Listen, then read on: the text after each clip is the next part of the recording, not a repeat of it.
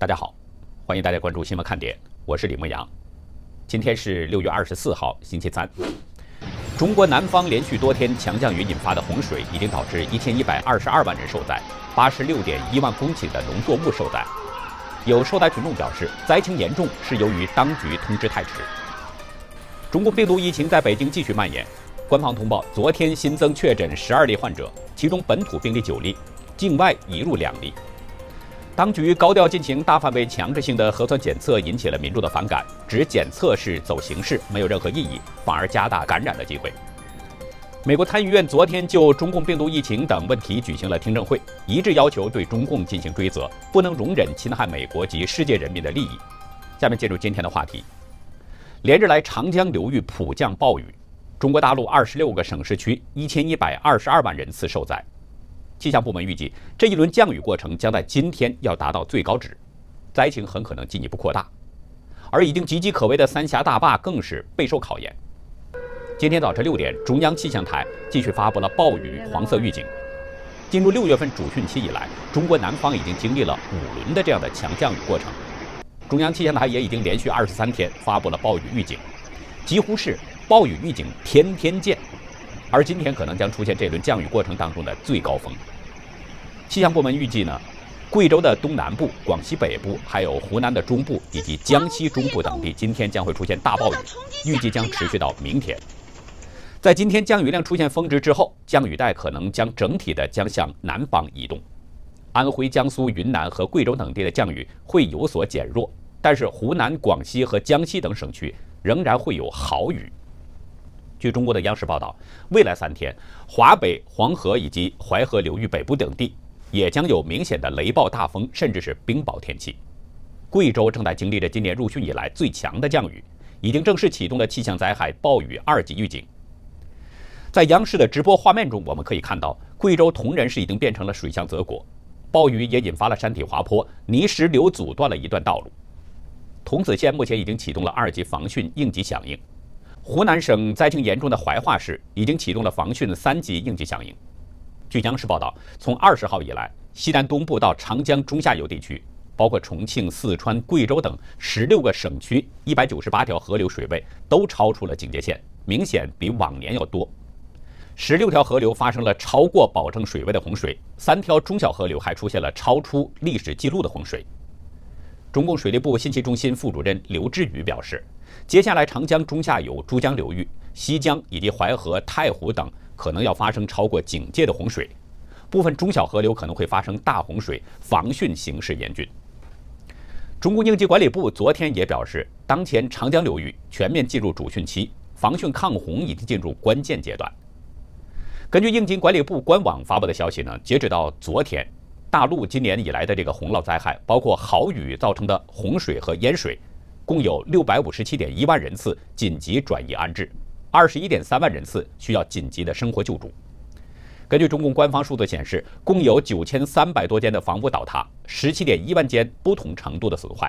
另外，各类的农作物受灾面积达到了八十六点一万公顷，直接经济损失高达二百四十一亿人民币。应急管理部昨天没有公布最新的死亡失踪统计数字，但是中央社表示，截止到十天前的六月十三号，洪涝灾害已经导致了六十三人死亡和失踪，伤亡惨重，汛情危急，人们都在关注着三峡大坝的防洪能力。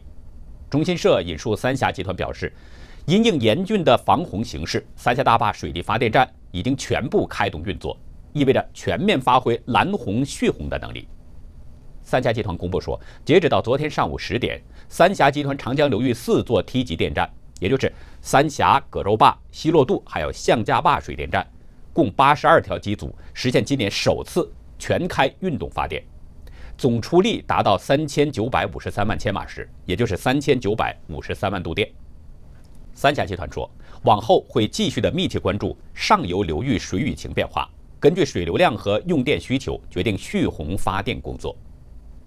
对严重的伤亡损失，三峡集团似乎不愿意提，而是高调宣传蓝红蓄洪发电，这不能不让人产生疑问：三峡大坝真的像当局宣传的那么好吗？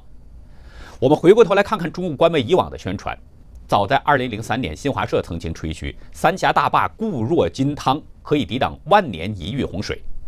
但是过了四年，二零零七年的说法就变了，说可防千年一遇的洪水，能防一千年的洪水，人们也能接受。但是仅仅过了一年，二零零八年又变了，说可防百年的洪水。而二零一零年，中共官媒又引述长江水利委的说法，不能把希望都寄托在三峡大坝上。从万年到千年，再到百年，最后再到别指望着，中共是啪啪打自己的脸。显然是他们知道三峡大坝问题很多，根本没他们吹嘘的那么好，说不定哪天就会发生溃坝崩坝。去年就有传闻三峡大坝发生了扭曲，今年在大洪水面前，人们更加关注三峡大坝的情况。尽管当局派出御用专家张伯庭辟谣，说三峡大坝溃堤是恶意炒作，三峡大坝变形是不实的传言，但是有一段 Google 地图大角度旋转视频显示了三峡大坝坝体确实发生了严重变形。从这个角度来分析，当局说三峡大坝水利发电站已经全部开动运作，是不是在向百姓暗示着什么呢？用三峡大坝全部开动运作这样的一种说法，暗示三峡大坝可能到了承压极限了。要中下游的民众赶紧逃命，因为中共官员很可能不敢直接说出实情，那样容易会给自己招来麻烦，所以用这样的一种隐晦的方式告诉人们快逃，这种可能性是有的。大家想，如果三峡继续蓄水，水位再往高涨，三峡大坝还能扛得住吗？著名国土专家王维洛提醒，水库是一个很脆弱的系统，水库不安全的时候都是无预警的泄洪。就像股票要下跌的时候，能发出预警吗？王维洛指出，中国有九万八千座水库，起码有百分之四十以上的水库是不安全的。因此，中国水库的溃坝，它不是一个黑天鹅事件，它是个灰犀牛事件，它是大量存在的。现在中下游的这个降雨量已经在当地形成了洪灾。那如果三峡在溃坝，巨量的洪水冲过来，中下游地区的几亿人往哪儿逃呢？所以不能排除三峡集团用这样的一种方式透露出当局隐瞒的事情。我们先不说中下游那些地区，就是长江流域的这个上游地区，损失也已经很大了。水位再继续涨高，会发生什么呢？重庆綦江目前是较严重的受灾地区。綦江是位于长江上游南岸支流，发源地是贵州省桐梓县北大娄山系。流经重庆市的綦江区、江津区等这么六个区县，全长是二百二十公里。因为大雨和上游来水，重庆地区在前天就出现了八十年来最强的洪峰。綦江段的水位超过了保证水位五米多，三峡大坝的水位也超出了防洪限制近两米。在央视的直播当中，有人表示，我们学校的停车场全部都淹了，车子都飘起来了。从画面中也可以看到，綦江滨江路的一楼。商铺全部都被一片黄浊的泥水淹没，有三层高的住宅现在只能看到顶层。网络上也有不少网民自拍的视频，从中可以看到，有的三层楼房被洪水冲入了江中，顺流而下；有的汽车漂在水中，随着水流在快速移动；还有的是被连根拔起的大树倒在水中，随着洪水飘走。有地势高的地方，洪水已经退去了。从画面中看到，满街的污泥，泥泞不堪。店铺建筑物受损严重，曾经繁华的市区如今是一片狼藉，个别地点甚至如同废墟一般。有一名重庆饮食业的老板陈女士对自由亚洲表示，她在綦江沿江岸的这个农贸市场开设冷冻仓库，在距离江边三条街的地方经营着一家火锅店。由于当局通知不及时，导致她的冷冻仓库被洪水淹没了，造成了严重的财务损失。陈老板说，因为当局通知的太迟。冷冻仓库里面的东西基本都没能搬出来，东西都不能要了。米是便宜的，冻货有点贵了，那些都不能用了，损失惨重。他介绍说，挨着河边的那些店铺都算完了，农贸市场那一块，那些超市损失很大的。他表示从来没有看到过这么高的洪水水位。至于火锅店，由于和滨江路隔着三条街，目前还在营业，没有疏散。但是前天出现了停电，不得不自己发电维持营业，直到昨天早上才恢复。昨天早上，綦江水位已经退到了河岸以下，前天被淹的两岸的滨江马路已经全部露了出来。中国青年报报道说，当地的市民正在组织自救，收拾自家的房屋。除了綦江，贵州遵义市的桐梓县灾情也相当严重，由于当地的山洪爆发。桐梓县遭遇了二十年一遇的洪水，致使桥梁受损、水电和道路中断。在木瓜镇和芭蕉镇等多个地方，很多人员遭到了大水围困。网民朱女士对自由亚洲表示：“重庆发生了八十年来最大的洪涝灾害，官方并不是对灾民做出实质性的帮助，反而在打压揭露真相的人。”有网民在网上发帖表示，重庆市的警方已经发出了紧急通知，如果发现在网上或公开场合发布对汛情不负责任的消息，一经查实，立即逮捕法办，绝不姑息。朱女士表示，连日来的暴雨使很多城市和乡村都浸泡在一片汪洋之中。有一些网友把这些拍下的真相发送到网上，却被重庆官方压制并掩盖，认为这个接真相的人是有罪的。朱女士说：“我觉得。”太不应该了。朱女士认为，当局很难掩盖与民众利益息息相关的信息，这是一个重庆政府很愚蠢的做法。自然灾害没必要去掩盖。她说，这场灾难越早发通知，可以越少的避免损失。重庆法律学者宋建生表示，当局隐瞒水灾、隐瞒三峡大坝的安全性与隐瞒疫情的目的是如出一辙。他说，政府官员封锁消息已经成了习惯。民众深受其害。宋建生指出，当局对封锁这种信息，民众无从判断要怎么样做才更安全，所以民众的主观能动性难以发挥。每一次重大的灾害，与其说是天灾，不如说是人害。所以说，当局在这种情况下，他不可能把救灾的工作做好。宋建生认为，当局每一次封锁信息，都是为了达到维护政权稳定的目的，从而掩盖他的无能。面对这么重大的自然灾害，往往需要政府的合理措施、官方的救灾措施与民众的自救结合起来，才能产生良好的效果。自由亚洲表示，目前中共官方的重点工作仍然集中在抗击中共病毒疫情。对于救灾工作，中国总理李克强并没有像2016年7月到武汉青山区趟水去指挥救灾。以前还知道作秀，现在连作秀都免了。昨天我们分析了中共七大巨头在六月份的行踪，很少有公开活动，参加会议多数是视频会议。我们怀疑呢，中共的官员可能是有疫情感染。今天海淀在线在微博辟谣了，辟谣的内容就是关于北京三零一医院出现疫情的传闻。辟谣的内容是这么说的：近日关于三零一医院出现疫情。海淀区新增一百余个封闭小区名单的消息在网上流传，引发大量网民关注。经与相关部门核实，以上为谣言，望广大网民不听、不信、不传。很多人应该知道，位于海淀区的三零一医院，这是中共的军队总医院，属于中共军委联勤保障部队直属的一个副军级的单位，也是中共军队规模最大的综合性的医院。这家医院呢，专门是为中共高层治病，负责中共中央、中央军委以及机关各部门的医疗保健工作，可以说是中共国家重要的保健基地之一。说白了，这个医院就是中南海以及中共军方高层的专属医院，专门伺候中共权贵阶层的，不是普通人可以到那里看病的。据说江泽民在这里就死去活来了有好几次，每次都是快要死了，然后又给抢救过来了。所以从这点来看。三零一的这个辟谣好像是有一些问题。如果真的没有病例的话，何必大惊小怪要出来辟谣呢？难道又被网民说中了？这是此地无银三百两吗？很多网民都知道，中共的辟谣往往都是确有其事，说是谣言，经常是遥遥领先的预言。那如果是这样的话，中共高官当中谁最有可能呢？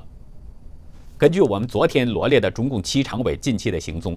赵乐际在整个六月都没有什么动静，媒体上看不到他的消息。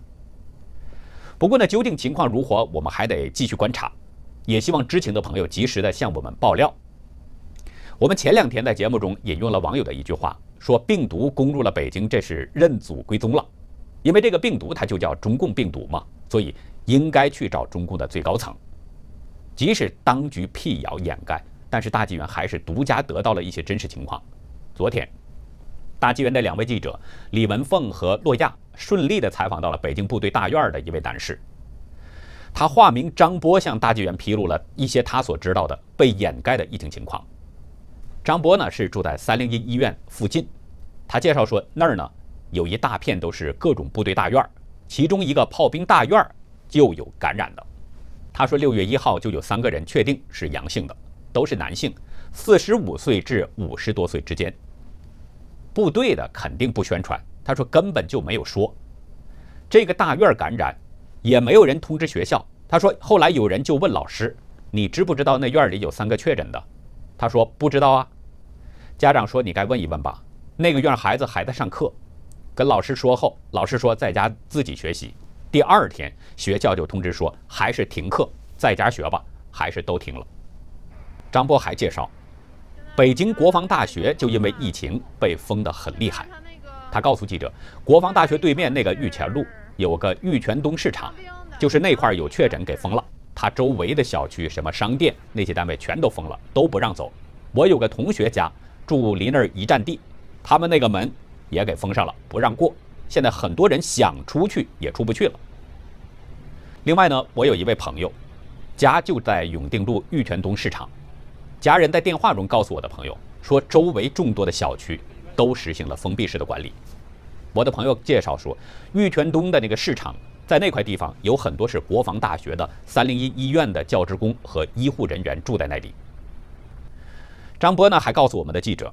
他的手机最近收到了一个内部通知，通知说，因为三零一医院出现疫情，很多部队营区和军休所都出现新冠患者和密切接触者，请各位多加防范。通知还附了一份新增后海淀封闭的小区名单，并且提醒说，大家不要去上述这些小区，一旦进入，则手机健康码则由绿码变为黄码，将寸步难行。张波也向我们的记者提供了这个小区的名单，长长的一大串。他说，朋友圈中的一个人自己跑步擦到了丰台区的边，结果手机上的健康码一下就给检测到了。然后当局说他去了危险区，要在七天之内要他去做核酸检测。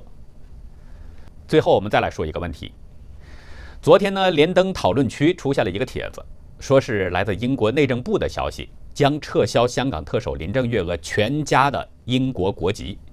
消息说，有英国内政部匿名官员透露，英国政府将在两周内正式宣布取消林郑月娥全家英国国籍。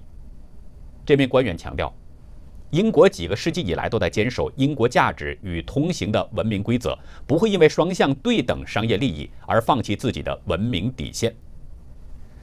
这个消息引起了很多人的注意。不过呢，我们查阅了一下，发现目前只是在坊间流传，主流媒体并没有报道。我们拿出来说，是因为去年林郑的中共党员的这个身份被揭出以后，当时就有人发起联署，要求英国政府取消林郑全家人英国的国籍。这个联署在很短时间内人数就有几十万。当时呢，英国政府没有做出回应，但是前不久，英国方面已经表示了，如果中共强推港版国安法，将会对中国的官员采取制裁。那现在，是不是英国政府准备采取制裁措施了呢？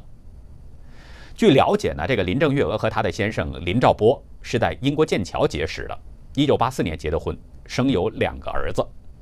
本来一家四口人都是英国国籍，但是二零零七年，林郑为了谋求在香港政府出任发展局局长，就主动放弃了英国国籍。林郑放弃英国国籍，但是林兆波还有他们的两个儿子却仍然保持着英国的国籍。用中国人的眼光来看，林郑这是两头的好处都想吃。这边舍不得，那边也放不下。那如果这个消息是属实的，这就意味着英国的制裁可能开始了。林郑的家人是不是愿意改成中共国籍呢？那些中共的港共官员们想过这个问题吗？那好，以上就是今天的节目。如果您喜欢新闻看点，请别忘记点赞订阅。欢迎您周一到周六每天都来准时收看我们的新节目，也请您呢把新闻看点推荐给您周围更多的朋友。美国前国安顾问博尔顿新书《事发之事：白宫回忆录》昨天上市了。书中指控美国总统川普和中共是交换利益，换取自己连任筹码等等。有不少网友给我们留言，征询我们对这件事的是怎么看。我们呢不想陷入其中，我们是看到了另外的一个点：中国共产党的封官钉已经被钉上了。在会员区，我们就来说说这个内容。希望大家呢能够加入到我们的会员。来看一些公共区不方便讲的内容。好的，感谢您的收看，再会。